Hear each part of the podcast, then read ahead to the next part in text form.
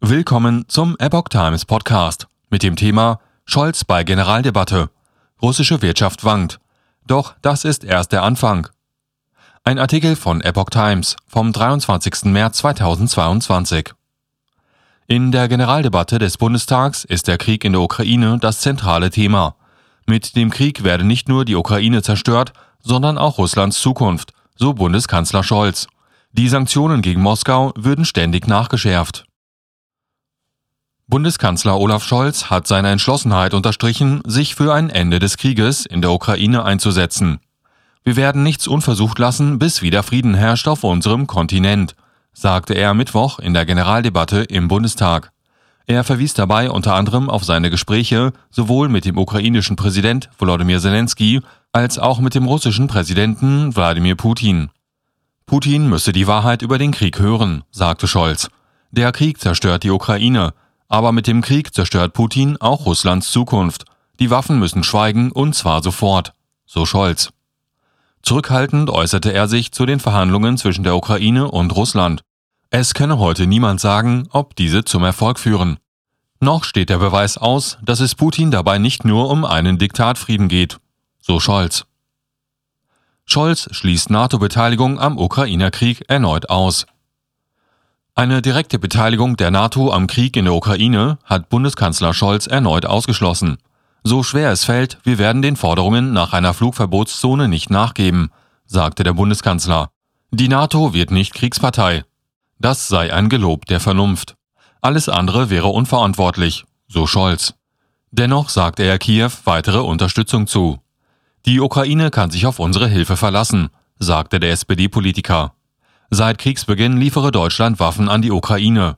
Die EU stellt weitere Militärhilfen bereit. Weitere Hilfe sagte Scholz der Ukraine mit Blick auf die Aufnahme von Flüchtlingen zu. Die Flüchtlinge sind hier bei uns willkommen, sagte der Kanzler. Es sei die Pflicht und Schuldigkeit von Bund, Ländern und Kommunen, im Sinne der Sache zusammenzuarbeiten, betonte Scholz. Er verwies zugleich darauf, dass völlig unklar sei, wie viele Flüchtlinge aus der Ukraine nach Deutschland kommen werden. Wir wissen nur, es werden viele sein, sagte Scholz. Neue Russland-Sanktionen angekündigt. Bei den Sanktionen gegen Russland hat Scholz einen sofortigen Stopp von Öl- und Gaslieferungen nach Deutschland erneut ausgeschlossen. Wir werden diese Abhängigkeit beenden, so schnell das nur irgend geht, sagte Scholz am Mittwoch bei der Generaldebatte im Bundestag. Das aber von einem Tag auf den anderen zu tun, hieße unser Land und ganz Europa in eine Rezession zu stürzen. Hunderttausende Arbeitsplätze wären in Gefahr, ganze Industriezweige stünden auf der Kippe, so Scholz. Schon jetzt zeige sich, dass die wegen des Ukraine-Krieges gegen Russland verhängten Sanktionen auch in Deutschland viele Bürgerinnen und Bürger hart treffen. Und zwar bei weitem nicht nur an der Zapfsäule, sagte Scholz. Sanktionen dürfen die europäischen Staaten nicht härter treffen als die russische Führung. Das ist unser Prinzip, so Scholz. Niemanden sei damit gedient, wenn man sehenden Auges seine wirtschaftliche Substanz aufs Spiel setzen würde.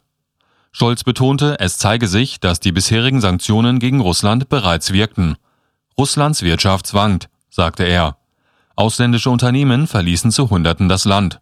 Doch das ist erst der Anfang, sagte der Kanzler. Die Sanktionen würden ständig nachgeschärft. Die USA und ihre westlichen Verbündeten wollen wohl schon in wenigen Tagen neue Sanktionen gegen Russland verkünden. Es sei geplant, dass US-Präsident Joe Biden die entsprechenden Maßnahmen am Donnerstag bekannt macht, wenn er sich in Brüssel aufhält, verlautete aus US-Regierungskreisen. Auch die schon bestehenden Sanktionen sollen noch verschärft werden